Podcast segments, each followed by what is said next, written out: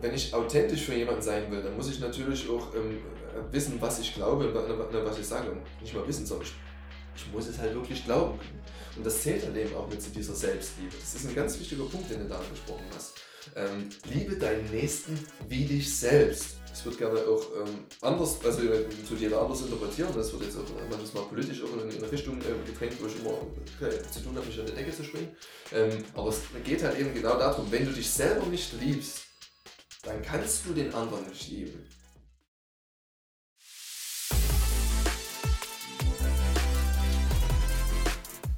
Agape Christi. Gespräche über Gott und die Welt.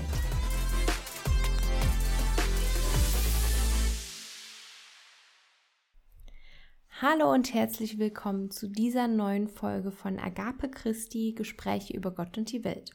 Mein Name ist Lea und du hörst gleich ein Gespräch mit Christian, unserem heutigen Gast, Magdalena, meiner Co-Moderatorin und mir.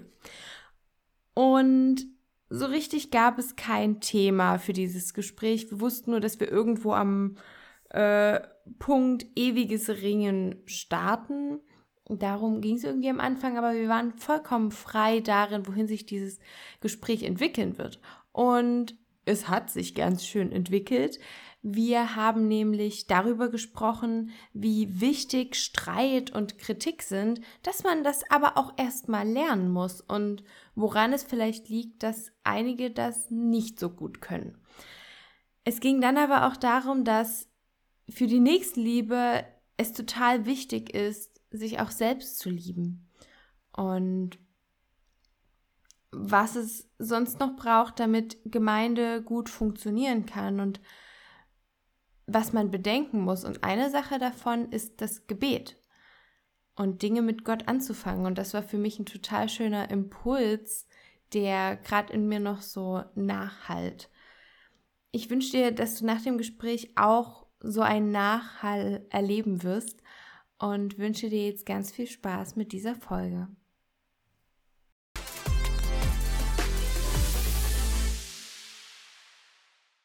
So, und jetzt auch Hallo und herzlich willkommen von mir, Magdalena. Ich freue mich sehr, dass ich heute mit einem Gast hier sitzen darf und Lea ist ähm, online angeschlossen und zwar mit ja, Christian. Und Christian, du, du bist auf unseren Podcast aufmerksam geworden durch die Folge mit Lena, mhm. ne? Love Lena. Und ähm, dann hast du ja auch reingehört in die anderen Folgen, so zum Beispiel gerade die mit Daniel hatte ich ja sehr angesprochen. Und da sind wir dann irgendwie drauf gekommen, dass man da ja total gut ansetzen kann, so zum Thema Zweifel. Und dann haben wir überlegt, ja, aber über was reden wir genau? Und dann haben wir einfach mal. Also man muss dazu die, sagen, ja. Die mit Daniel aus dem aus der dritten Staffel. Oh, ja, natürlich, danke Weil dir. Weil langsam heu doppeln sich irgendwie alle Namen. Ja, Christian und Daniel hatten wir jetzt schon zwei. genau, also Daniel aus der dritten Staffel, das Staffelfinale ähm, zum Thema geistliche Heimat. Genau, danke für den Einruf, Lea. Genau. Genau, und äh, dann haben wir dann ähm, einen schönen Arbeitstitel gefunden. Also dein bester Freund hat uns dann gesagt, was gut passen würde, das ewige Ringen. Und ich finde, das ist ein äh, schönes Wort, weil es irgendwie altbacken, aber zugleich auch trotzdem top aktuell ist. Und ich glaube, das passt ganz gut so in unsere Runde. Mhm. Und deswegen würde ich aber jetzt erstmal ähm, nach dieser großen Vorrede erstmal äh, Christian bitten, dich einfach mal kurz vorzustellen. Kannst einfach sagen, das, was du mit uns teilen möchtest, dass halt auch mal die Zuhörerinnen und Zuhörer wissen, wer hier eigentlich sitzt. Mhm. Ja, schönen guten Tag erstmal. Ähm, ich bin der Christian, ich äh, bin auch ähm, Teil oder Mitglied der Neuapostolischen Kirche und arbeite dort auch ehrenamtlich als Diakon. Und ähm, was man hier äh, mit dazu fügen muss, einfach, ohne das Thema jetzt groß zu machen, ähm, ist, äh, dass ich 2013 meine ersten Panikattacken hatte und 2016 auch in äh, Therapie musste und so seitdem halt auch äh, mich sehr mit dem Glauben auch äh, weiter auseinandersetzen musste. Ähm, und ja, das, das kommt jetzt alles so ein bisschen mit in diesen Thema mit rein, aber muss man halt als vorher halt wissen, ähm, weil halt ähm, vielleicht einige Sachen jetzt kommen werden, die ähm, widersprüchlich sind oder wo man jetzt merkt, ähm, ah, das ist jetzt komisch, wie er da denkt oder wie. Ich bin halt da noch nicht ganz safe raus. Also dieses ewige Ringen ist halt wirklich ein ewiges Suchen im, im Glauben und ja, und das zählt halt einfach als Geschichte mit dazu. Das finde ich total spannend, weil du kennst immer so dieses Selbstbild, Fremdbild und ähm, diese verschiedenen Einstufungen. Und das, ähm, wenn ich dich treffe, du bist für mich immer so diese Entspanntheit in Person. Und ich weiß halt irgendwie so, ich, ich habe dich das erste Mal in Der Schwane Fahrt gesehen und dort hast du diese Schlüsselszene und ich weiß, dass du die damals gefreestylt hast und hattest da so ein ganz tolles Seelsorgegespräch mit einer Jugendlichen. Und ich habe das gesehen und war einfach nur baff und habe wirklich so gemerkt, so, das ist so ein junger Mensch voller Weisheit, also so, so irgendwie so, so der alte äh, weise Herr im, im Körper eines jungen Mannes. so habe ich mich dir mal vorgestellt.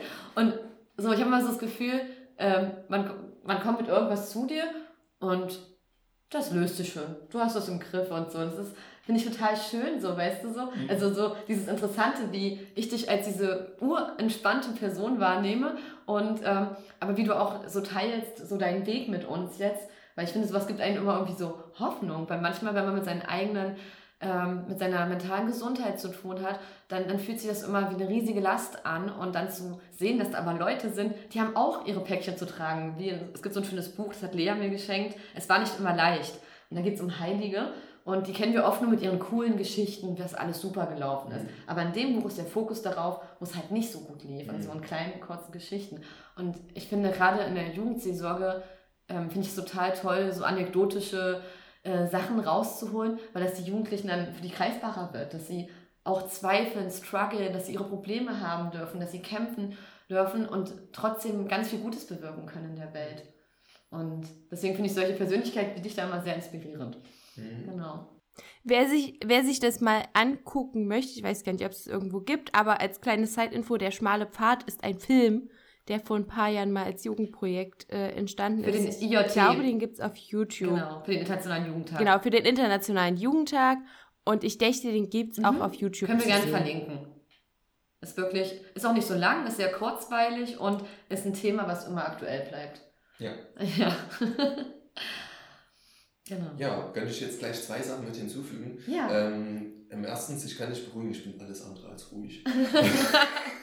das beruhigt mich, aber dass du es trotzdem also, rüberbringen also, kannst. Ähm, eigentlich nehmen wir beide uns äh, da gar nichts rein, weil ich bin auch mega, äh, mega hibbelig und, und ich höre ständig diesen Satz, du musst ruhiger werden, du musst ruhiger werden und so weiter. Ich kann es nicht mehr hören. Also ich bin alles andere als ruhig. Aber interessant äh, ist da in der Hinsicht, dass eben mal der Glaube da so ein, oder äh, diese, wie sagt ihr immer so schön, diese neue apostolische Sozialisierung ähm, dazu geführt hat, ähm, äh, dass ich ähm, da quasi einen gewissen Ruhepol auch habe, einen gewissen Ruheanker und ich da genau weiß, wie ich ähm, ähm, ja, wirke, wie auch immer.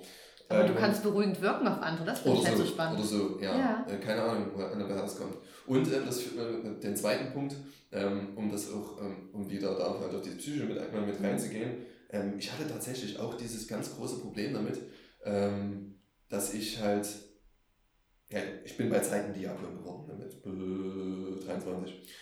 Und ähm, ich hatte halt auch immer dieses Bild, wenn du Diakon bist, bist du, dann bist du halt Diakon, ne? also dann bist du Amtsträger. Das ist genauso, wie ich zeitlich Vater geworden bin. Dann musst du halt Vater sein. Und mein, mein, mein ganz großer Fehler war halt, dass ich dann halt dachte, ich muss jetzt sofort diese erwachsene, äh, vollständige Rolle einnehmen, obwohl ja, wie man jetzt weiß, wenn man älter ist, ähm, halt gerade diese ganze Entwicklung ja erstmal dazugehört um erstmal überhaupt dorthin zu kommen und eben halt auch ähm, äh, dann damit äh, mit den ganzen Emotionen klarzukommen, mit den ganzen Gedanken klarzukommen, mit diesem ganzen Zeug, was auf einen einprasselt und so weiter. Und daraus eigentlich erst die, ne, dieses ganze, äh, die ganzen Rollen überhaupt erst entstehen und wie man mit diesen Rollen umgeht und wie komplex das alles ist. Ähm, das, das war halt auch erstmal so ein Lernprozess. Und ich, ich hatte halt auch dieses perfekte Bild, dieses, dieses schwarz-weiße Bild. Und verzeihen, Wie im schwarz-weißen Anzug? Ja, genau. Wenn ich, diesen, wenn ich diese Metapher wirklich benutzen, oder das, damit kokettiert ja die Kirche mit, mit Absicht, ne? Die, dieses stocksteife schwarz-weiße, das, das ähm, dachte ich, ich muss diese Rolle jetzt erfüllen und muss so funktionieren. Und das konnte ich aber überhaupt nicht, weil ich viel zu jung war. Und ähm, deswegen kamen dann halt auch die psychischen Probleme. Und ja, halt damit erstmal zu lernen, umzugehen und dann halt diese Entscheidung zu treffen, wie es weitergeht. Und Ne? Das, ja.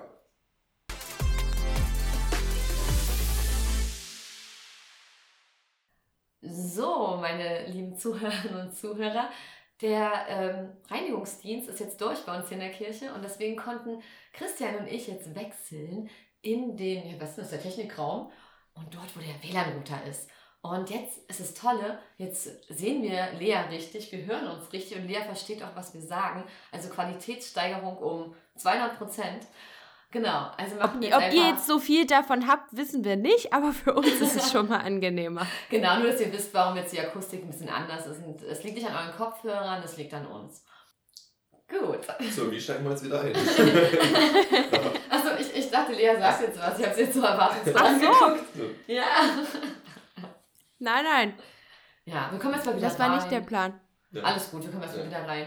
Ähm, Christian, du hast erzählt, äh, du bist mit 23 Diakon geworden. Hm. Wie ist denn das? Also ich höre das oft, man wird gefragt und viele neigen dazu, gerne Nein sagen zu wollen. Wie war die Situation bei dir? Wie müssen wir uns das vorstellen? Ähm, ja, mehr bei mir war es halt speziell. Ähm, bei mir war es klar und ich habe schon drauf gewartet und deswegen stand für mich eigentlich nur das Ja da, äh, da fest. Ähm, da muss man halt mit dazu sehen. Deswegen finde ich halt dies, alles euren Podcast und, diese, und, und, und, generell über Glauben zu sprechen halt so spannend. Ähm, wenn man über den Glauben spricht, muss man auch über Glaubenserlebnisse sprechen. So. Und äh, bei mir war es einfach so, dass ich ähm, äh, weiß, ich muss einen weiten ähm, Rückblick äh, machen. Ähm, es war Mittelschule, mündliche Prüfung. Und ähm, meine mündliche Prüfung ähm, musste ich in GK halt auch machen. Was also quasi, Gemeinschaftskunde?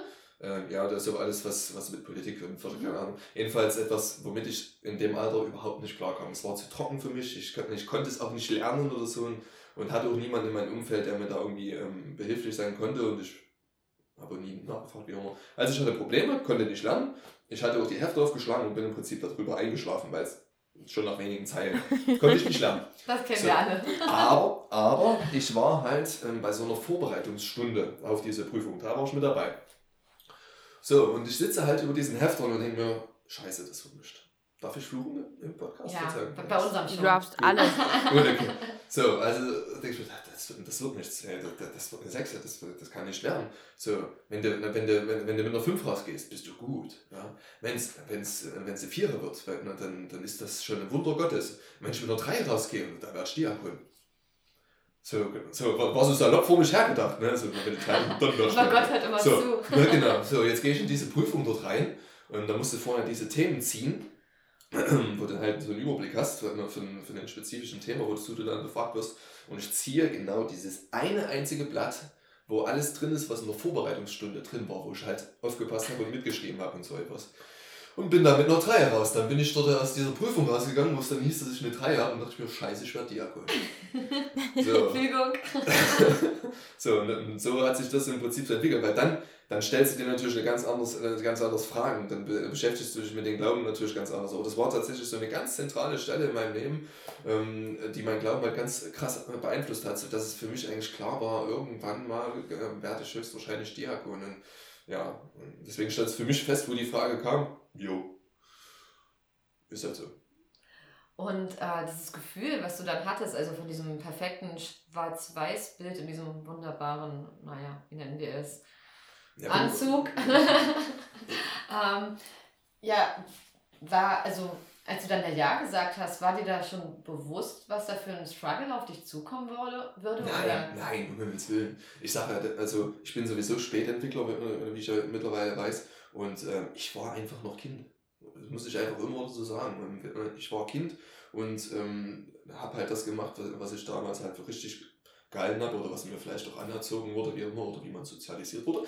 Ähm, von, äh, von, daher, nee, kannst du ja nicht wissen. Das ist genauso wie, wie wenn man Vater wird oder, oder Mutter, wie auch immer. Man, man hört zwar viel, man liest viel und so weiter, aber letztendlich, was das bedeutet, ähm, äh, was das bedeutet, ähm, ein Leben lang damit, äh, sich um, um jemanden zu kümmern und, und, und für, den, für den verantwortlich zu sein und, und ähm, ja, das ganze Zeug, was dazu gehört, das weißt du im Vornherein nicht. Ne? Das sind solche Lebensentscheidungen, ähm, deswegen, ähm, und, und, Glauben ist halt, um beim, um beim Thema zu bleiben, Glauben ist halt so ein Ding, äh, wie ich mittlerweile gelernt habe, oder wo ich der Überzeugung bin, dass man sich halt immer wieder dafür entscheiden muss. Ähm, was auch so ein Problem war, war zum Beispiel diese Aussage, ähm, ich habe mich einmal für den Herrn entschieden und dabei bleibt es. Das haben wir, glaube ich, viele von uns schon gehört. Ja, also keine Ahnung, von, von wem das war. Ähm, war jedenfalls eine ganz wichtige historische Person in deiner das weiß ich noch. Ich bin der Meinung, dass es ein Stammapostel war. Klingt so, ne? Ja, also, ja, ja. Hat der Schwiegeroper, glaube ich, als, als, als großes Bild, Gemälde, wie auch immer. Hm. Äh, jedenfalls, ich, ich hasse diesen Satz mittlerweile wirklich. Ich gehe da absolut an die Decke. Ähm, kriege da jedes Mal eine Krise, eben weil ich halt ähm, die Erfahrung machen musste, man, man entwickelt sich ja weiter. Man, äh, mit jeder Entscheidung, die du triffst, mit jedem ähm, Mist, der, der dir passiert, tust du dich ja weiterentwickeln, weil, weil du ja daraus lernst. Und du musst dich auch immer wieder fragen und, und, und reflektieren, weil ansonsten ähm, kommst du halt eben in so eine, in so eine Irrationalität und auf so eine Intoleranz letzten Endes, weil du absolutes Gefühl für andere verlierst, wenn du sagst, das ist jetzt dieser eine Weg. Ich habe auch schon eine Schwester gehabt, die, die zu mir gesagt hat, ist okay, wenn du das so siehst, aber bedenke auch, dass es Menschen gibt, für die ist das gut.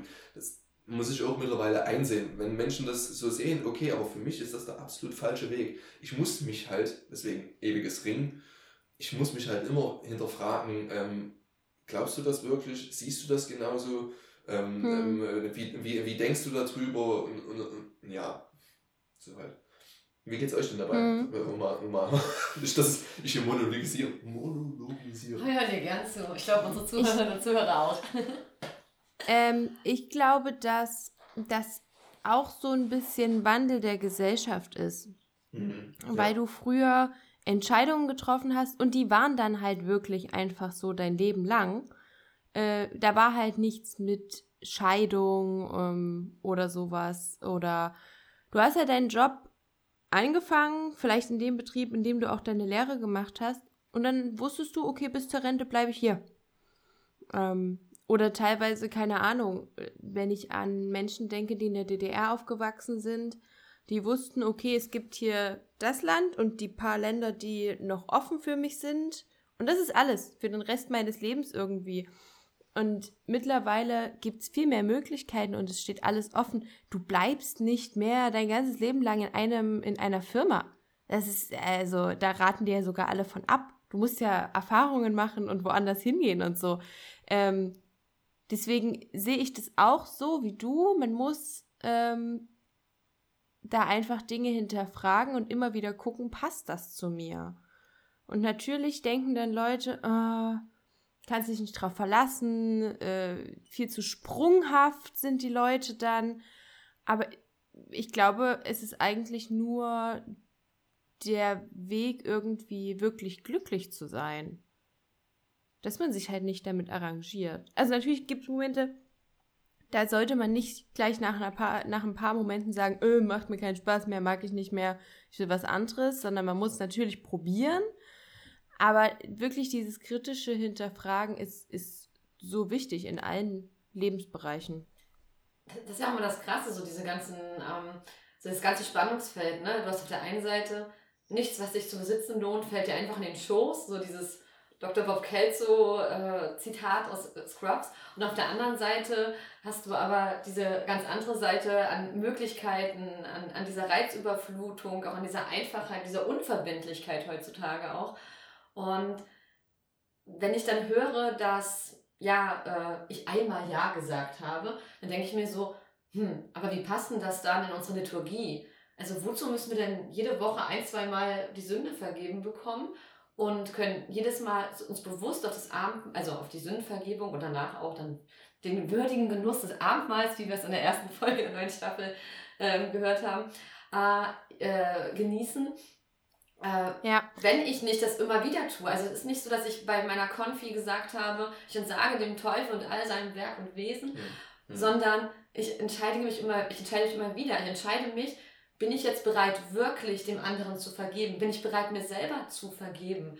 Und äh, bin ich jetzt auch, was du jetzt gerade angesprochen hast, du hast gesagt, ähm, es ist wichtig, auch tolerant zu bleiben, die anderen Perspektiven ja. ähm, irgendwie, ja, ja, ihre Daseinsberechtigung zu geben. Du hast aber gesagt, dieser Weg ist nicht dein Weg, aber du hast von anderen Schwestern zum Beispiel gehört, das ist ein Weg, das ist für manche gut.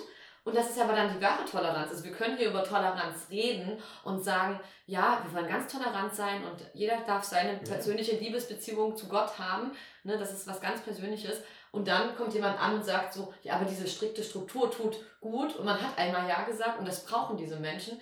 Und da finde ich es halt toll, dann auch zu hören von dir, dass du sagst, okay, das ist deren Weg und aber nicht meiner. Aber das ist halt ihre persönliche Beziehung. Weißt du, dass du trotzdem ja. äh, das sozusagen differenzieren kannst, weil wir sind einfach so unterschiedliche Menschen und ich glaube nicht, dass Gott uns ein Korsett äh, irgendwie festzurrt oder uns irgendwas überstülpt, sondern der, der liebt uns als Individuum. Also ich meine, äh, du hast ja zwei Jungs und die sind ja auch nicht irgendwie eins zu eins eine Kopie voneinander. Du weißt, wie du mit äh, wem von den beiden wie umzugehen hast, wie du besondere Momente mit denen schaffst. Und die haben auch ihre Eigenschaften, ihre super süßen, wahrscheinlich auch die, die einmal zur Weißglut bringen. Aber du hast diese unendliche Liebe, dass du weißt, egal wie sehr sie dich gerade zur Weißglut gebracht haben, du wirst immer dieses Band der Liebe haben mit denen. Und Gott hat dieses Band der Liebe mit uns. Mhm. Er ist unser Vater. Mhm. Wobei auch die, die Tatsache auch etwas, äh, etwas nicht zu wissen oder so. Also auch, auch da halt dieses, von wegen, wenn du jetzt dieses Vaterbild so ansprichst, ähm, wegen, wenn du denkst, dass ich immer eine Ahnung habe, ähm, wie ich mit meinen Kindern umgehen muss. Nein! also, um Himmels Willen. Auch das, das denken nur die Kinder, dass immer die Eltern ja, perfekt und ihren ja, Stil genau. haben. Ja, ja, ja. ja. War, war natürlich bei mir auch, auch so ein Fall, ähm, ähm, dass halt auch die Eltern ähm, da ein sehr ruhiges ähm, ähm, Vorbild, also irgendwo das perfekte Vorbild waren. Ähm, jetzt muss ich wieder aufpassen, dass es nicht zu privat wird, aber, es, äh, ja, ne, das ist, es ist halt das Ding, die waren ähm, das perfekte Vorbild, weil die sich nie gestritten haben. Und es gehörte für mich zu, ne, quasi dazu, ähm, dass man sich nicht streiten tut. Ich musste halt mit meiner Frau zum Beispiel auch erstmal lernen, dass Streiten etwas völlig Normales ist und dass das sogar die gesündere Ehe eigentlich ist. Mhm. Ne? Und ähm, genauso ist es, das sehe ich halt auch im Glauben. Und, und da sind wir jetzt bei einem Thema, wo ich durchaus anecke. Ähm, ich, ich bin ein Fan oder ein, ein Befürworter ähm, von, von jeder Form des Gesprächskreises, weshalb ich auch gleich ähm, äh, wegen dem Podcast hier gleich, gleich gesagt habe, ja, gerne, weil, weil ähm, ich bin sowieso extrovertiert, ich muss darüber sprechen, ähm, ich will darüber sprechen. Und letztendlich ist das auch die Grundvoraussetzung für mich, äh, für Nächstenliebe, um Nächstenliebe überhaupt ausüben zu können. Weil nur wenn wir uns austauschen und gerade eben jetzt äh, durch äh, um jetzt mal Fremdbegriff zu nehmen, ähm, durch die Säkularisierung der Gesellschaft. Also eben dadurch, dass eben nicht mehr die Kirche ähm, ähm, genau diktiert, ne, was, was zu tun ist, wo jeder individuell entscheidet, was er glauben soll oder sich selber reflektieren muss.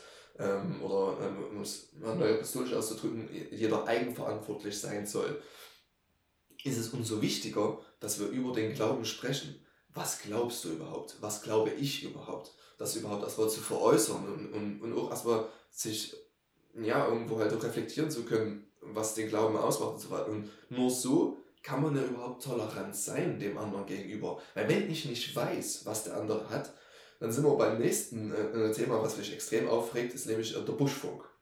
Dass man, dass man nur übereinander redet, aber nicht miteinander. Und das ja. ist bei, ich weiß nicht, wie es bei euch in den Gemeinden ist, aber ähm, in den Gemeinden, wo ich bisher war, ist es furchtbar. Also, dass, dass, dass dann kommen Anrufe von irgendwelchen Geschwistern, ja, hast du heute gesehen, das und das und die und die und keine Ahnung was. Da weiß doch bestimmt wieder dieses im Busch und keine Ahnung, wo ich mir denke, hast du überhaupt mit denen geredet? Also hast du mal nachgefragt, was los ist? Ich meine, mir passiert das auch, völlig klar. Ne? Ähm, einmal gewesen, ähm, ein Sonntagsschullehrer, da kam, ähm, da, kam ein ganz junger Junge, der Sonntagsschullehrer, da kam immer halt mit Anzug und, und, und, und, und wunderschön. Ne? Das nächste Mal kam er mit einem Pulli. Ich dachte mir, was, warum kommt denn der jetzt in, äh, Hoodie, ich wurde belehrt, ein Hoodie. ähm, So, war aber halt ein NRK-Hoodie und so weiter. Aber das sind halt alles solche Sachen, worüber sich die Leute ganz schnell aufregen können und sich darüber beschweren können und irgendjemand in eine Schublade reinstecken. Und bei sowas Intensiven, sowas, sowas Innigen ähm, wie dem Glauben, was, jeden, was jeden ja äh, etwas sehr Persönliches, weil halt Gott sich nicht jeden gleich offenbart, ist es verdammt wichtig, miteinander zu reden, dem anderen auch zuzuhören und auch versuchen zu wollen, den anderen zu verstehen. Und das findet in unserer Kirche meiner Meinung nach auch viel zu wenig statt. Auch das Streiten, miteinander streiten, ähm, das haben wir nicht gelernt und haben unsere Eltern nicht gelernt, dass man sich miteinander streiten darf, eben weil es halt negativ konnotiert ist bei uns. Wir denken, Streiten ist etwas Negatives. Nein, es gibt auch die positive äh, Form des Streits, das Diskutieren, eben damit man sich finden kann und wirklich den Glauben ähm, ja, ich glaube aber auch, ich glaube aber auch, es muss gelernt sein. Ja. Also, das ist das, ist das ähm, und das lerne ich auch immer noch zum Beispiel in meiner Partnerschaft, dieses dann auch manchmal zurücktreten. Und dann sehe ich zum Beispiel im, im Vergleich, wie gut ich mit meinem Partner mittlerweile streiten kann. Und dann sehe ich Streits in meinem Elternhaus und denke mir so, Leute, so mal ein bisschen aufeinander zukommen irgendwie auch. Nicht nur immer, aber das ist meine Meinung und so ist das, sondern auch mal irgendwie versuchen, anderen Blickwinkel einzunehmen. Das, das musst du halt auch erstmal verstehen, dass es darauf ankommt und sich auch selber irgendwie zu öffnen. Und dass halt nicht alles irgendwie so eine, so eine Verurteilung ist. Ich glaube, dass in, in, im Kirchenkontext habe ich halt das Gefühl, alles, was irgendwie nicht Ja und Amen sagen ist, ist schon ein Problem quasi. Hm. Also zum Beispiel habe ich das bei mir im Gottesdienst jetzt wieder gemerkt. Ähm, ich konnte endlich greifen, was mich an dem Predigtstil stört ähm, und weshalb es mir so schwer fällt, dem Ganzen zu folgen. Und jetzt ist das Problem, jetzt weiß ich das zwar für mich, ich wüsste aber, wenn ich zu der Person gehe und der das erzähle, die könnte damit gar nicht umgehen. Weil zum einen ist sie es gar nicht gewöhnt und ja, vielleicht auch so vom Charakter her habe ich eher das Gefühl, die würde sich mit Kritik schwer tun. Aber das ist halt generell diese, diese Streit, aber auch die Kritikkultur ist in der Kirche für mich nicht wirklich existent. Ich finde es ja nicht mehr nur in der Kirche so. Ich habe manchmal auch das Gefühl, also überall in sozialen Gruppen, ähm, dass allgemein dieser Buschfunk so krass existiert, statt einfach mal die andere Sichtweise oder einfach mal nachzufragen, ähm, dafür Raum zu lassen.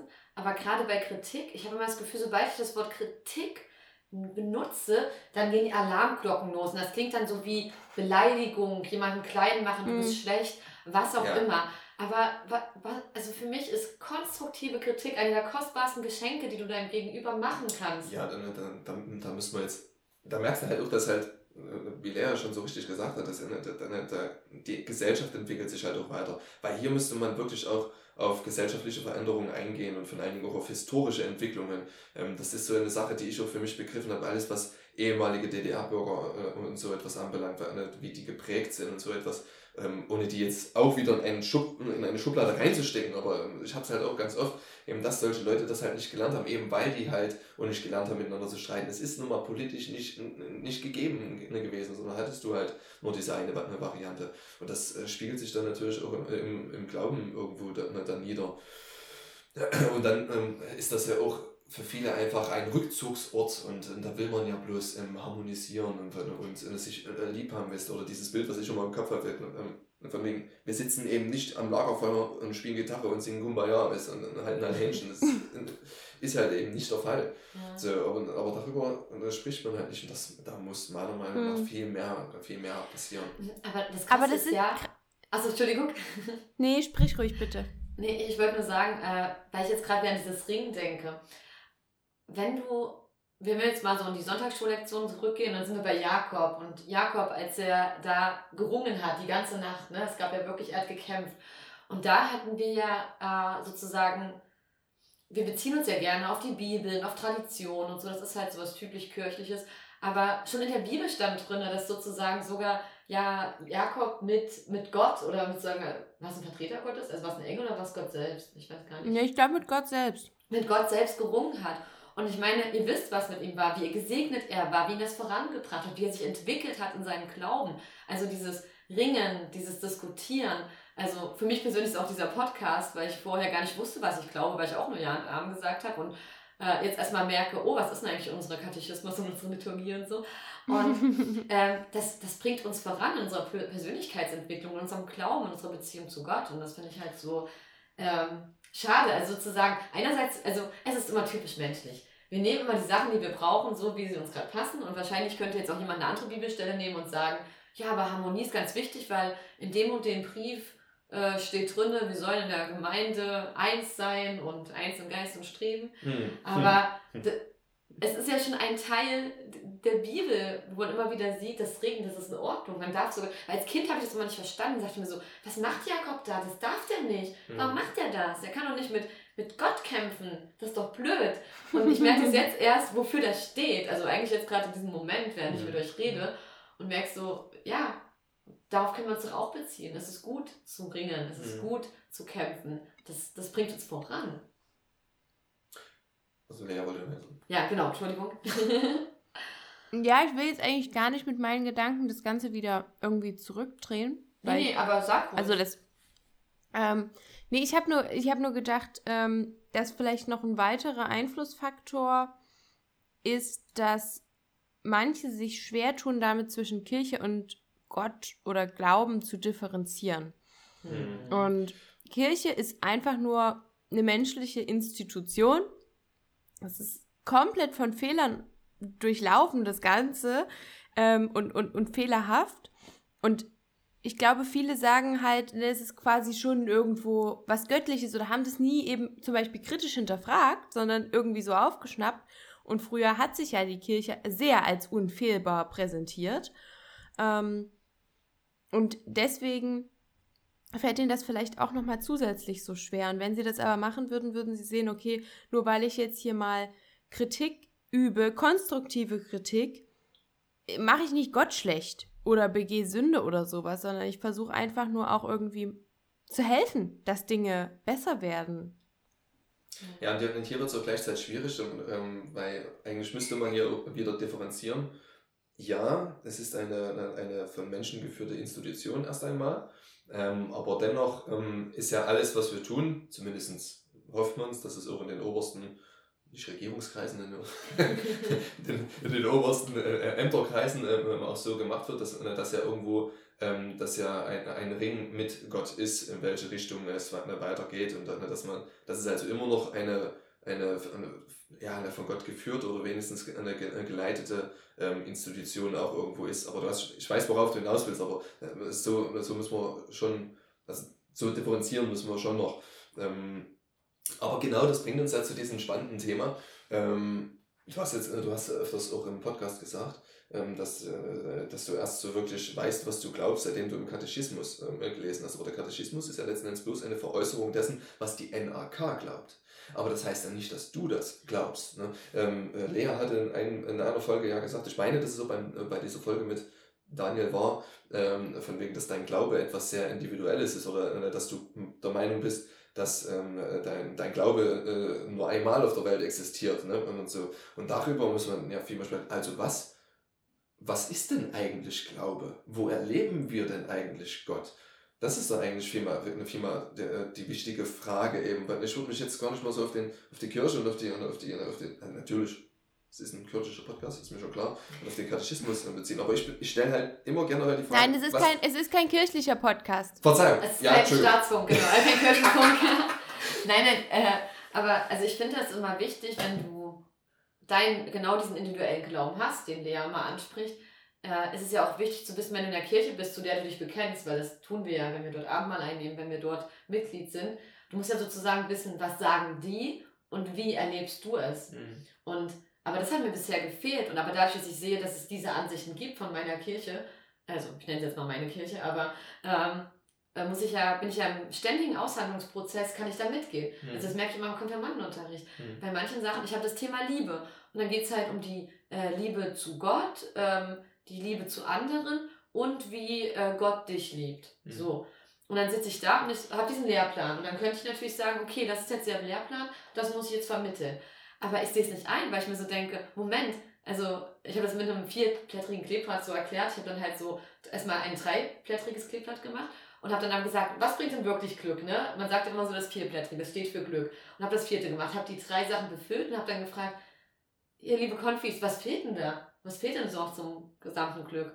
Und habe dann wirklich dann halt ähm, die dahin gebracht, dass sie selber drauf gekommen sind, die Selbstliebe fehlt.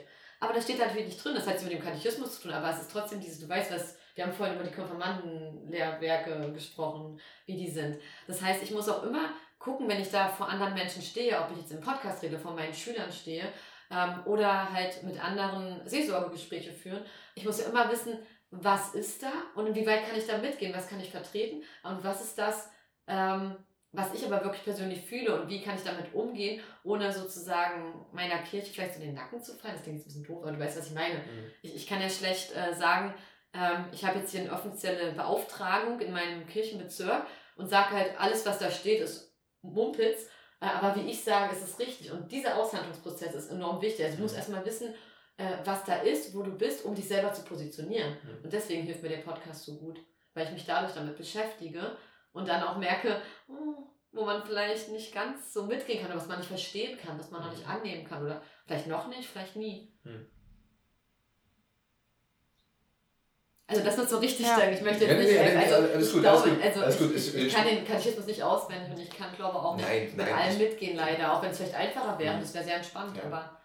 Nee, das, das sollte jetzt auch überhaupt mhm. kein äh, Vorwurf sein. Das, das ging jetzt. Nee, äh, es war, nee ich fand es gut, dass du das sagst, mhm. weil du zeigst mir jetzt, dass du hast den Podcast gehört und so hast du es wahrgenommen und das finde ich mhm. total gut, weil so kann ich Stellung dazu beziehen. Das ist für mich auch eine Form von konstruktiver Kritik. Ich höre mal, wie das ja, auf Außen ja. wirkt, weil ich habe mein Innenleben, ich weiß, wie ich es verstehe, mhm. aber ihr merkt ja gerade, wie der Podcast auch läuft, ne? Irgendwie Lea sagt was, du sagst was, ich sag was und dann werden Sachen genannt, man sagt seinen Ausschnitt und dann hat man schon den nächsten Gedanken im Kopf, aber den kann man dann gar nicht mehr äußern, weil dann noch drei andere kommen und dann denkt man sich so, das muss ich jetzt nicht noch dazu sagen. Jetzt ähm, sind wir bei einem anderen Gedanken und ich muss jetzt nicht in meinen Stiefel durchdrücken.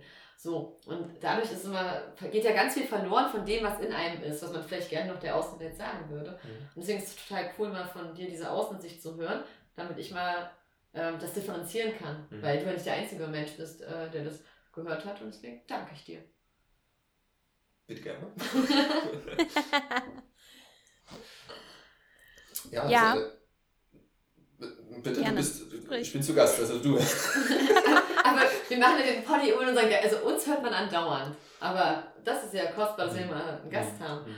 ähm, ne, ich weiß zum Beispiel nicht, wie es euch geht oder ging. Ähm, ich habe, ähm, und dazu stehe ich auch, ähm, nach der Konfirmation mit vollster Absicht äh, sämtliche Glaubensartikel vergessen. ich habe die nie gelernt. Ja, ne, das, das, ja, nee, nee, nicht Generation. Das, das ist natürlich auch ähm, abhängig vom Lehrer und so weiter, keine Ahnung. Also mein Lehrer hat nur darauf geachtet, dass ich die Glaubensbekenntnisse natürlich schon andere ähm, War aber ganz lieber Kerl, also jetzt äh, auch da kein Vorwurf, irgendwie ihn jetzt wieder in eine Schublade zu stecken oder so.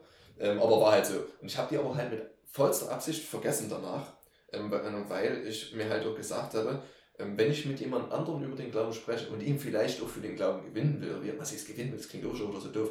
Ähm, Ihm diese Tür öffnen möchte, dass er durchgehen kann, wenn er möchte. Das ist jetzt wieder das Missionieren und so, das hat, ja noch, hat uns ja auch noch geprägt. ähm, äh, dann, dann kriege ich den doch nicht, indem ich auswendig irgendwelche Satz, äh, Sätze sage, sondern ich muss den ja auch irgendwo auch authentisch. Und das ist auch so ein ganz wichtiger Punkt bei mir. Ähm, ich will halt auch authentisch sein ähm, und, und, will, dass die, ne, dass die Leute mir auch ähm, glauben können, wenn ich etwas sage, weil sonst funktioniert das ja auch gar nicht. Ähm, und das ist zum Beispiel auch so, so eine Ebene gewesen. Ähm, diejenigen, die mich schwarz-weiß gekannt hatten, hatten mich bunt nicht gekannt. Und diejenigen, die mich bunt gekannt haben, kannten mich schwarz-weiß nicht. Deswegen habe ich zu dir gleich gesagt, ähm, ich bin nicht ruhig. Ähm, ähm, so, äh, und diese, wenn ich authentisch für jemanden sein will, dann muss ich natürlich auch ähm, wissen, was ich glaube und was ich sage. Und nicht mal wissen, sondern ich, ich muss es halt wirklich glauben können. Und das zählt halt eben auch mit dieser Selbstliebe. Das ist ein ganz wichtiger Punkt, den du da angesprochen hast. Ähm, liebe deinen Nächsten wie dich selbst. Richtig. Ne? Das wird jetzt es wird gerne auch ähm, anders, also zu jeder anders interpretieren. Das wird jetzt auch manches Mal politisch auch in, in eine Richtung äh, gedrängt, wo ich immer äh, zu tun habe, mich an die Decke zu springen. Ähm, aber es geht halt eben genau darum, wenn du dich selber nicht liebst, dann kannst du den anderen nicht lieben. Also, ja, man sieht es auch bei, bei, bei anderen psychischen Fällen, sehe ich auch ganz oft, ähm, und es war auch ein Teil von mir, ähm, den anderen zu helfen. Unbedingt der Kopfhörer fällt raus. Alles gut. Das habe ich auch noch nicht hingekriegt. Nicht schlecht. Lea, hörst du uns noch? Ja, ich habe nämlich den, den verantwortlichen äh, Kopfhörer fürs Auflegen. okay. Ähm, so, jetzt habe ich nämlich den Faden verloren. Alles gut. Also du warst ähm, gerade so bei den. Ja, warte. Also, das ist so, dass man wegspringen könnte, also ah, Selbstliebe. Wegen, ja, genau, wegen, äh, wegen, äh, wegen der Selbstliebe. Ähm, also, wir waren gerade bei den anderen Fällen, fällt mir gerade ein. Ähm, ich sehe das ganz oft bei, ne, bei anderen äh, psychischen äh, Fällen oder bei anderen äh, Menschen, die mit, mit psychischen Problemen zu kämpfen haben, dass die ähm, immer darauf geeicht sind, anderen zu helfen, helfen zu wollen und sie letzten Endes von ihrem eigenen Problem auch abzulenken. Ne? Ähm, war ja auch Teil meiner eigenen Therapie, weil, ne, wo, wo die Psychologin mich direkt gefragt hatte, es war damals noch zur Kur, also bei, äh, im Gesprächskreis, ähm, wo sie mich ganz direkt gefragt hat, was glauben Sie, warum Gott Sie geschaffen hat? Und ich habe gesagt, ähm, ich glaube, dass Gott mich dafür geschaffen hat, anderen zu helfen. Weil ich, äh, weil ich halt ähm, gemerkt habe, dass ich ähm, sehe, wenn andere leiden. Ich erkenne das anhand der, äh, also an der Mimik und äh, an der Gestik, habe so viel Empathie, dass ich merke, wenn es dem anderen schlecht geht. Und ähm, ich dachte, das wäre quasi meine Erbelung, halt diesen Menschen zu helfen. Und sie hat mir halt dann knallhart ins Gesicht gesagt, ja, es bringt aber nichts, wenn sie sich nur ab und, ab und zu mal selber helfen. Und da gehört es halt immer dazu, dass sie sich selber jetzt erstmal ähm, um sich kümmern und dass wir fragen, was wollen sie denn eigentlich? Und ähm, ja, das, ne, das gehört halt eben mit dazu und fällt halt bei in unserem Glauben oder vielleicht manches Mal etwas, etwas runter, wird in letzter Zeit häufiger ähm, natürlich auch erwähnt, weil man sich halt auch mit der Psyche beschäftigen musste, weil es halt in unserer Kirche auch relativ viele ähm, psychische Erkrankungen gibt. Aus Gründen, die wir uns vielleicht nicht vertiefen müssen, das führt jetzt schon zu weit weg. ja, ähm, aber es ist halt un, un, unerlässlich, äh, das halt auch mit hinzuzufügen. Und dann halt auch den anderen noch zu sagen, ich empfinde das so, ich glaube dass, ne, ne, das so. Dann kann der andere sagen, okay, aber ich sehe es so. Hm? Hm. Ja, und das ist aber halt das Problem. Jetzt gerade als Elternteil ähm, merkst du das halt, du gehst Sonntag in deine Kirche, du äh, machst deinen Gottesdienst, ähm, hast deine Aufgaben, hast deine Rolle hast zu tun, dass du die Kinder einigermaßen im Schach hältst und, und danach ähm, sehen alle immer zu, schnell wie möglich rauszukommen. Wenn jetzt nicht gerade irgendwie ähm, ähm, Corona ist, ne, also, so gut, obwohl da gerade erst recht, ähm, wenn jetzt danach nicht irgendein ein gemeinsames Essen oder so etwas stattfindet, sehen alle zu, dass sie nach Hause kommen, ihr Essen kriegen und so weiter, so ein Tschüss und das war's. Und es findet gar keine Unterhaltung oder so etwas statt. Mhm. Also äh, die Jugend hat ihr Zeug, ja. die Senioren hat ihr Zeug, ne? und dann dieses große Feld des, des Mittelalters, wo ich ja jetzt äh, mit reinzähle ähm, da fehlt halt dieser ganze Austausch und, und, und, und, dieses Treffen miteinander. Corona hat das natürlich nochmal verstärkt. Ähm, Aber das ist auch, es sind auch, finde ich, die Strukturen. Ähm, ich habe ja, ich habe ja die Vision von einem, äh, von einer offenen Kirche am Mittwochabend. Ähm, jetzt hatten wir so mit so ein paar Leuten, weil wir bald Fusion haben mit zwei Gemeinden, ähm, so einen Workshop-Tag und da ging es auch so um Erwartungen, whatever. Und einer meint, ja, also dass wir jetzt hier so lange keine Mittwochsgottesdienste hatten, das war total blöd, da musste ich immer sonst wie weit fahren. Und ja, es tut mir auch leid, dass halt die Kirche irgendwie für ihn geschlossen war hier, aber für mich ist es halt gar nicht diese Lösung, oh, wir kommen jetzt wieder zum Mittwochsgottesdienst zurück und äh, wir sitzen dann alle wieder brav nebeneinander und hören einer Person vorne zu, sondern ich träume davon, dass kein Gottesdienst ist und dafür Gesprächskreise oder sowas stattfinden. Oder Workshops oder meinetwegen wird die Zeit auch mal genutzt für einen Jugendabend oder dass die Jugend sich mit den Senioren, äh, Seniorinnen trifft oder sowas, ähm, dass da halt wirklich mal ein Austausch stattfindet, weil es nicht die Lösung ist, nebeneinander in der Bank zu sitzen und in eine Richtung zu gucken. Das ist genauso wie, weshalb man sagt, Kino ist ein beschissenes erstes Date, weil man nicht miteinander redet. Kirche ist auch ein richtig beschissenes erstes Date. Ja, okay. Wunderbare Metapher. Hm, nett. Die merke ich mir. ja, ähm, ja ähm, dazu auch noch äh, zwei Sachen. Ähm, ihr redet ja auch gerne davon, dass, dass ihr die, die Kirche etwas mehr demokratisieren wollt, ne, um auch solche Veränderungen voranzubringen. Ähm, ein Gedanke bloß dazu, ohne euch den Wind aus den Segeln zu nehmen. Ähm, das bedeutet aber auch, dass ihr euch äh, ähm, eine Mehrheit verschaffen müsst, letztendlich, wenn das funktionieren soll. Und geht nicht davon aus, dass ihr die Mehrheit bekommt, weil ihr dieses moderne oder dieses liberale Denken habt. Ähm, weil ja. ich eben auch da auch schon meine Erfahrungen gesammelt habe. Also ähm, man kann mit viel Enthusiasmus in eine Sache reingehen, um etwas zu ändern ähm, und dann wollen, aber dann stößt man halt erstmal auf den Widerstand und merkt, oh, äh, hier sind ja doch sehr viele Stimmen, die eigentlich den Status quo erhalten wollen und die dann erstmal überzeugen zu wollen. Hm, das sind, ja. ne, also das, das wird, so, selbst wenn wir demokratische Züge in unserer Kirche hätten, ist das kein Selbstläufer. Definitiv. Ähm, Das ist auch dann so richtig Politik. Du hast halt sozusagen dein Programm und versuchst irgendwie die anderen davon zu überzeugen, ihnen zu zeigen, ja. dass es gut für sie ist. Aber du wirst nie alle auf deiner Seite haben. So, und gerade beim Thema Mittwochsgottesdienst ist es nun mal das Ding, ähm, äh, bloß weil du jetzt mit dem Mittwochsgottesdienst eben nichts anfangen kannst, heißt das nicht, dass andere ähm, ähm, dann mit deiner Sache etwas anfangen können, sondern die brauchen halt den Mittwochsgottesdienst eben vielleicht nicht nur als, äh, als ähm, ähm Ritual oder als Tradition, ähm, das war das Wort, ähm, als, als Tradition heraus, sondern verbinden damit tatsächlich auch eine geistliche Ebene, eine, eine Zuflucht, die sie vielleicht woanders halt nicht finden, die vielleicht auch zu Hause nicht finden, keine Ahnung. und deswegen ist es halt dieses, dieses Schwierige halt, und da sind wir halt auch bei so einer Geschichte, ähm, wir sind in einer Kirche, die übelst krass im Wandel immer noch ist. Ne? Ähm, das zählt ja auch mit zu, zu meiner, also zu meiner Entwicklung auch mit dazu, dass, ne, das zu erkennen, ähm, dass ich ja gerade genau die Generation bin oder ein Teil dieser Generation bin, die diese ganze Öffnungsphase mitgemacht hat. Ähm, ich war beim IKT damals in also München. Internationaler Kirchentag. Internationaler Kirchentag in München. War eine Podiumsdiskussion. Ähm, und da war ein, ein, ein, ein Buchautor, ein, ein, ein, ich weiß nicht mehr, ein intellektueller Mensch, sage ich mal so ganz salopp. Ähm, und der hatte auch schon ein Buch über die NRK geschrieben und was halt, wo er auch selber schon gesagt hat, es ist gut, dass Bücher auch mit der Zeit ihren, ihren Wert verlieren oder halt nicht mehr stimmen. und der hat halt gesagt, es gibt keine, oder es erkennt keine einzige Kirche, die sich in so kurzer Zeit so radikal verändert hat und geöffnet hat, ins Positive aber halt.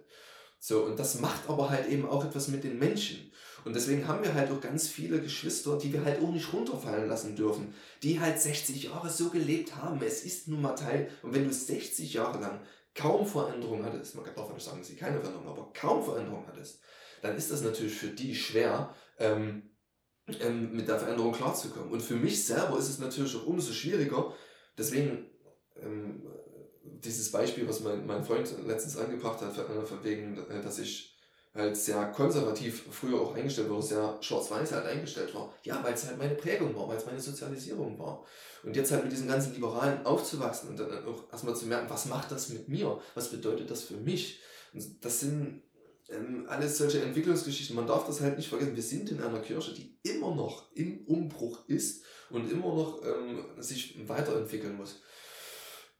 Ja, Demokratisierung kann dann helfen, aber es ist halt vielleicht, vielleicht ähm, nicht das Allheilmittel dafür. Das ist, dann, das ist dann immer fraglich. Nee. Ja, aber ich, ich, ich glaube, dass sowas halt wirklich ganz viel Empathie und Kompromissbereitschaft braucht. Weil. Und, und, und Gebet. Ja. Ich möchte eine Verzeihung, aber hier muss man auch das Gebet mit hinzufügen. Ganz wichtig, weil Demokratisierung, das sind wir halt schnell bei der Politik und bei dem wirklich nur menschlichen Ebene, sondern wir sind halt in der Kirche und müssen hier immer noch bei jeder Entwicklung immer noch Gott mit einbeziehen und immer noch den Heiligen Geist mit hin, äh, hinzuziehen. Weil die Erfahrung habe halt auch ich, ich schon gemacht, ich weiß nicht, wie es euch geht ähm, ich habe manchmal auch ganz oft gedacht, ah, das wäre jetzt das Richtige für mich, das wäre jetzt das Gute für mich und Gott hat gesagt, nee, nee. lass mal. Ähm, ja, und, äh, und dann halt rückblickend ähm, äh, war es dann halt das Richtige, so wie er es halt gemacht hat. Und deswegen, mhm. also hier auch bei jeder Entwicklung, die ihr anstrebt, vergesst nicht diese geistliche Ebene, dass man Gott immer mit einbezieht. Ja, das, das auf jeden Fall. Also ich glaube, ich glaube, alles sollte halt irgendwie mit Gott beginnen. Weißt du, was ich meine? Also so jede, jedes große mhm. Vorhaben mhm. in meinem Leben. Mhm klar, manchmal vergisst man es, wenn man irgendwie so reizüberflutet ist. Aber eigentlich denke ich immer so, okay, ich, ich gehe mit halt meinem Kumpel ins Gespräch und erkläre ihm das, was mir gerade ist und dass ich überhaupt nicht weiß, wie es jetzt weitergeht. Und mhm. ähm, ich, ich habe auch gerade verschiedene Struggle, wo ich halt dann so irgendwie, hat mir gestern das Thema, dass am Ende brauchen wir Menschen ja gar nicht viel. Wir brauchen, also wenn jetzt Richtung so Meditation geht, also ja dieses in dem Moment, wo du meditierst, geht es dir gut, weil du alles abschaltest, lässt auch die Gedanken mal weg. Du bist einfach nur, du, du bist, du bist im Hier und Jetzt und dann geht es dir gut. Und dann habe ich das mehr so auf meinen Glauben bezogen. Ich habe dann auch gesagt, naja, ich brauche mir auch keine Sorgen machen, ich brauche gar nicht viel. Wenn ich meinen Glauben habe, dann weiß ich ja, dass Gott das schon alles. Und ich gebe immer mein Bestes in allem, was ich tue. Ich ruhe mich nicht auf Gott aus, sondern ich weiß halt, es liegt in meiner Hand, mein Bestes zu machen. Aber ob ich dann die und die Stelle zum Beispiel bekomme oder Gott dann sagt, nee, das ist nicht gut für dich, dass du zum Beispiel nach Berlin oder so ziehst, das ist auch gut, ne? Also dann, da, da haben wir ja unsere Glaubenserlebnisse. Mhm. Und deswegen, ähm, das ist was, was meine Eltern mir beigebracht haben. Sie haben immer gesagt, jedes Vorhaben, was sie, äh, was in ihrem Kopf irgendwie entspringt, beginnt mit Gott. Also sie haben immer gesagt, hey lieber Gott, du weißt jetzt, wir haben jetzt das und das vor, wir wollen jetzt Pflegekinder aufnehmen zum Beispiel. Ähm, was sag, sagst du dazu? Zeig uns irgendwie, ne, mhm. dass wir das äh, machen können, das Gute, so, soll sich das da so fügen. Und die sind damit immer gut gefahren. Also meine Eltern sind für mich irgendwie äh, eines der schönsten Traumpaare der Welt, die so viel Gutes bewirken. Klar, ich würde mir wünschen, dass sie noch mehr die Selbstliebe praktizieren würde, dass sie viel mehr romantische Dinnerabende zu zweit hätten, mehr Massagen, mehr entspannen, mehr auf sich achten und dass nicht andere es vielleicht ausnutzen, dass sie so hilfsbereit sind. Aber grundlegend sind sie für mich so ein krasses Vorbild. Und sie haben alles mit Gott begonnen. Und deswegen finde ich das total schön, dass du es nochmal ansprichst und mich auch daran erinnerst gerade. Äh, aber bei dem Thema Demokratie, ich glaube, es ist nicht nur so Demokratie vielleicht, weil ich hatte es auch gerade überlegt, als du das gesagt hast, ist es sozusagen das, der Kern von dem, was wir immer sagen. Aber ich glaube, ich kann es jetzt auch nicht so perfekt in Worte fassen. Aber mir geht es irgendwie mehr, in dem Sinne ein bisschen mehr so um diese Vielfalt. Also es fängt so bei ganz kleinen Sachen an, in der Musik. Ähm, wir können die alten Lieder singen, die halt, äh, wo zum Beispiel Tante Inge, äh, Schwester Inge eine große Verbindung hat. Und das gehört genauso dazu. Aber ich möchte noch gerne die Toleranz, dass junge Jugendliche äh, nicht immer wieder möchten, dass alle Lieder gleich klingen und die dann halt auch gerne mal äh, einen poppigeren Sound haben wollen, weil sie darüber Gott preisen können, mhm. darüber Gott loben können oder so Worship-Musik und so. Mhm. Ähm, und darum geht es mir, dass halt ähm, diese persönliche Beziehung zu Gott, das ist sozusagen das, was ich brauche, um mein, um mein Leben mit Gott zu leben, aber auch ein bisschen in der äh, Kirche sich widerspiegelt und andere, die das auch brauchen, äh, auch können, weil wir kennen das Thema NRK und Musik zum Beispiel. Ich habe gestern erst einen Steckbrief für meine Konfis geschrieben und habe dann halt so geschrieben, ja, ich liebe zwar Musik, aber ich bin so gar nicht musikalisch. Also musste ich andere Wege finden, wie ich Gott feiern kann, wie ich meinen Glauben feiern kann. Und habe dann aufgezählt, was ich stattdessen mache. Und äh, da muss ich sagen, das ist halt so, ich finde es toll, also es soll jetzt nicht so, so eine Selbstbedienungsladen werden, jeder nimmt sich jetzt raus, was er will, aber ich finde, wenn, indem wir über sowas reden, indem wir über verschiedene Perspektiven reden, ähm, über verschiedene Angebote oder verschiedene Aktivitäten für die ganze Gemeinde, für die Seniorinnen, für die äh, Jugend äh, schaffen, können wir es schaffen, dass trotzdem jeder irgendwie Gemeinschaft haben kann und jeder aber auch, ähm, also authentisch er selbst bleibt, also in seiner Beziehung zu Gott authentisch bleibt, aber trotzdem in der Gemeinschaft Angebote schafft, sodass andere, die vielleicht nicht von alleine drauf kommen, die Möglichkeit haben einzusteigen. Weißt, es gibt Leute, die, die entwickeln Sachen, es gibt andere Sachen, die sind stark darin mitzumachen und das zu bereichern. Mhm. Ne, du kann, nicht jeder kann Dirigent sein, wir brauchen auch einen Chor. Und, aber du musst erstmal das Angebot des Chores schaffen, damit jemand sein Talent, dass er gut eine Altstimme hat, ähm, auch zeigen kann. Und das meine ich jetzt übertragen auf alles in der Kirche, weißt du? Mhm. Wir müssen ein bisschen mehr Vielfalt schaffen, sodass sich jeder ein bisschen wiederfinden kann und andere ermutigen kann, auch seinen eigenen Weg zu finden oder ihren. Mhm. Das ist vielleicht eine Frage, wie du es verkaufen tust. Also verkaufen klingt jetzt so schon so doof, aber. Ähm, ich weiß, weißt du, was meinst. Äh, ähm, ähm Nein, aber die für die Zuhörer, deswegen. Ist, ja, ja. Ähm, ähm, weil die, äh, du, du musst vielleicht, äh, ist, ich will nicht sagen, du musst ähm,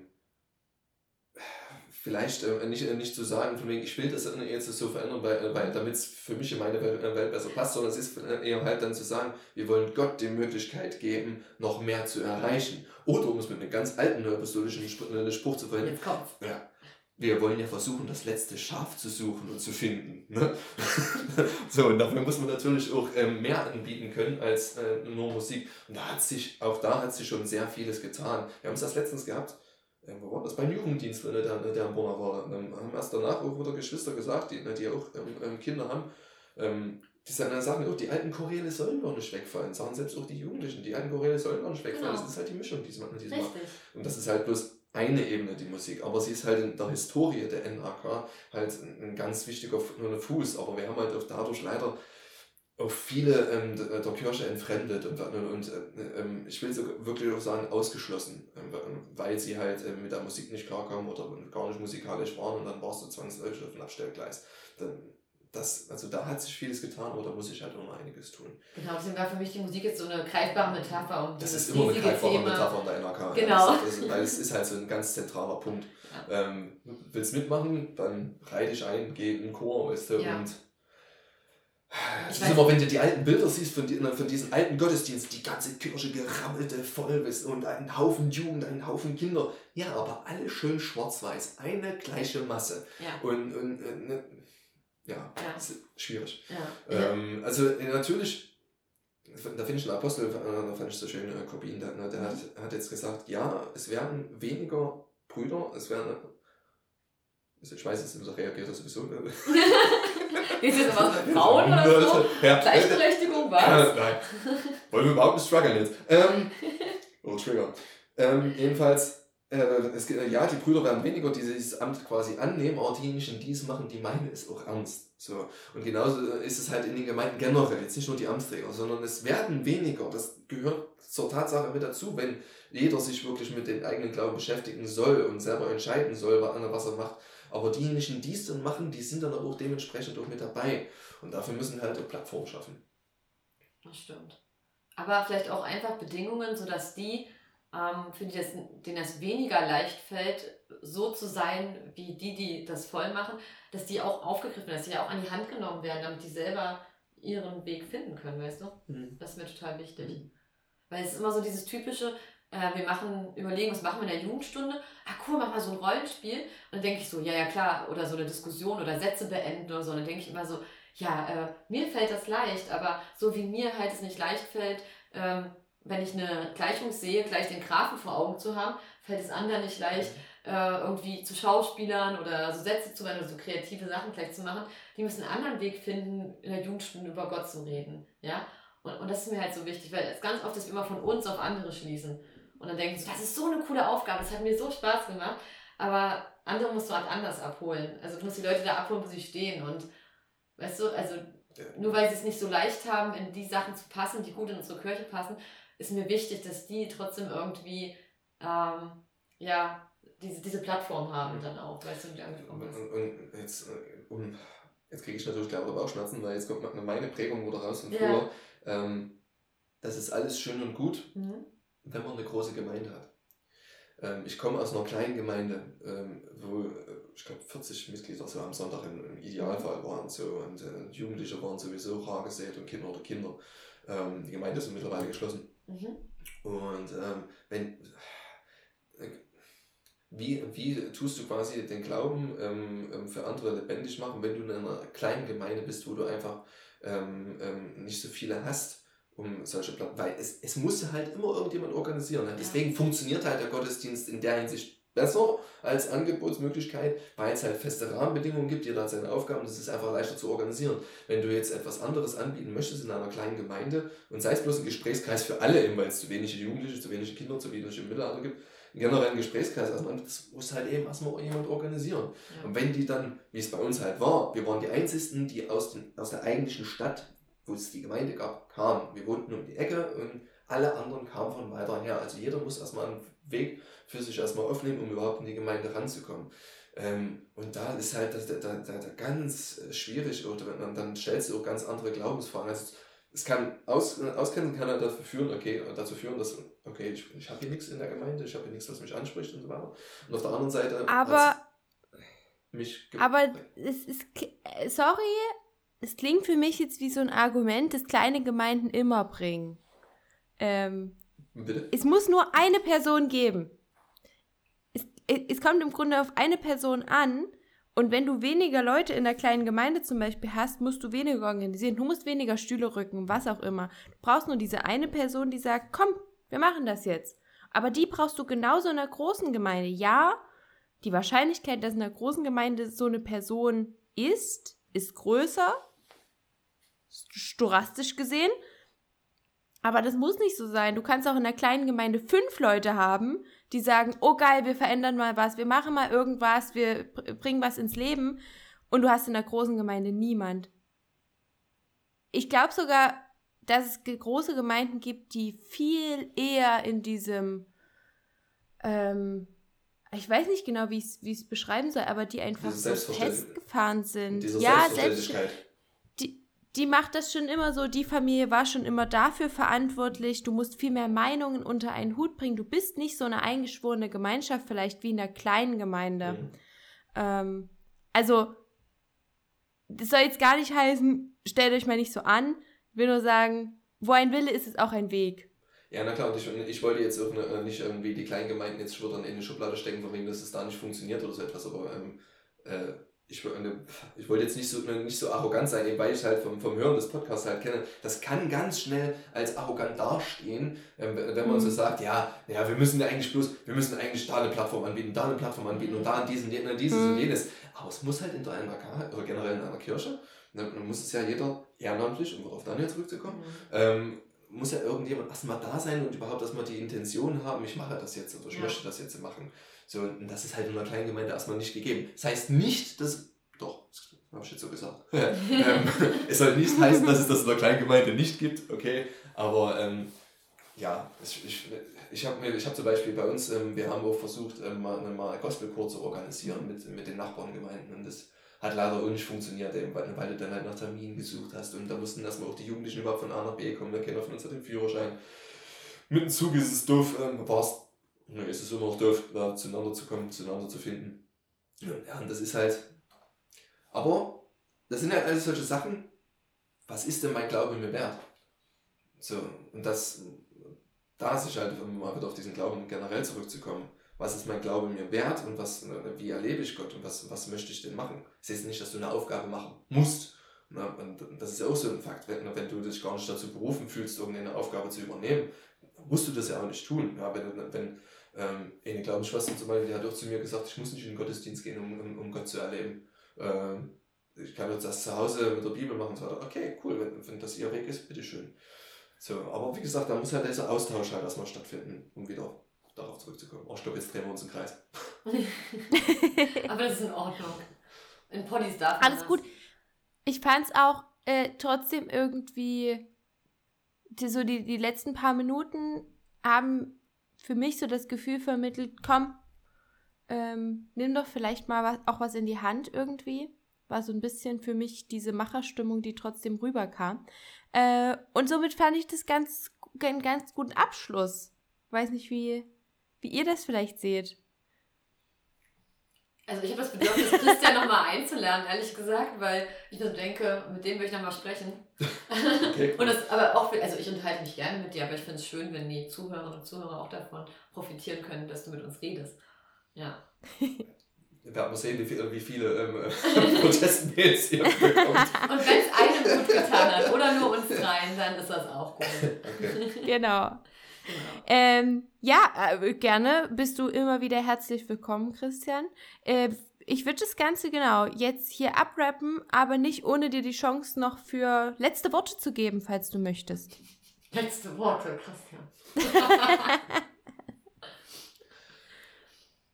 ähm, betet. Das letzte Wort. Ähm, es, geht, es geht nur darum, also es kann Glaube nur wachsen, wenn man äh, Gott sucht und wenn man ähm, auch die Stille irgendwo sucht, um, um jetzt, ich spreche, ich spreche jetzt mit meinem Gott und frage ihn, was, für, äh, was ich brauche oder, oder ja, rede einfach mit ihm. Es muss auch nicht dieses starre Gebet sein, was man früher gelernt hat. Das ist so ein Thema, was immer wieder aufkommt. Ähm, es muss nicht nach diesen drei, vier Punkten äh, reagieren, von wegen äh, Dank, Lob, äh, Lobpreis, Dank, Fürbitte und so weiter. Anbetung. Anbetung, bla, genau. Sondern das, dieses einfache Gespräch wirklich mit Gott. Während meiner psychischen Erkrankung war ich nicht in der Lage zu beten nach diesen, nach diesen Sachen, sondern aber ich habe jedes Mal ähm, mit Gott gesprochen. Wenn das natürlich für den Ausstehenden natürlich ein Selbstgespräch ist, ist klar.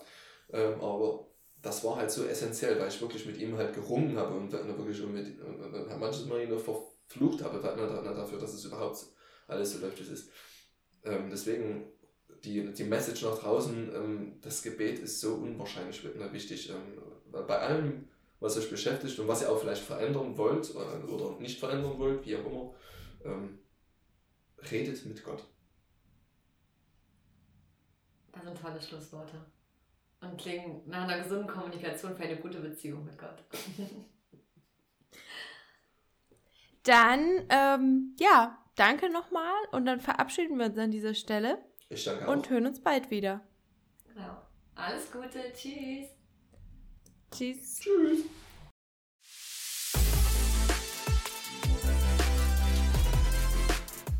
Agape Christi. Gespräche über Gott und die Welt.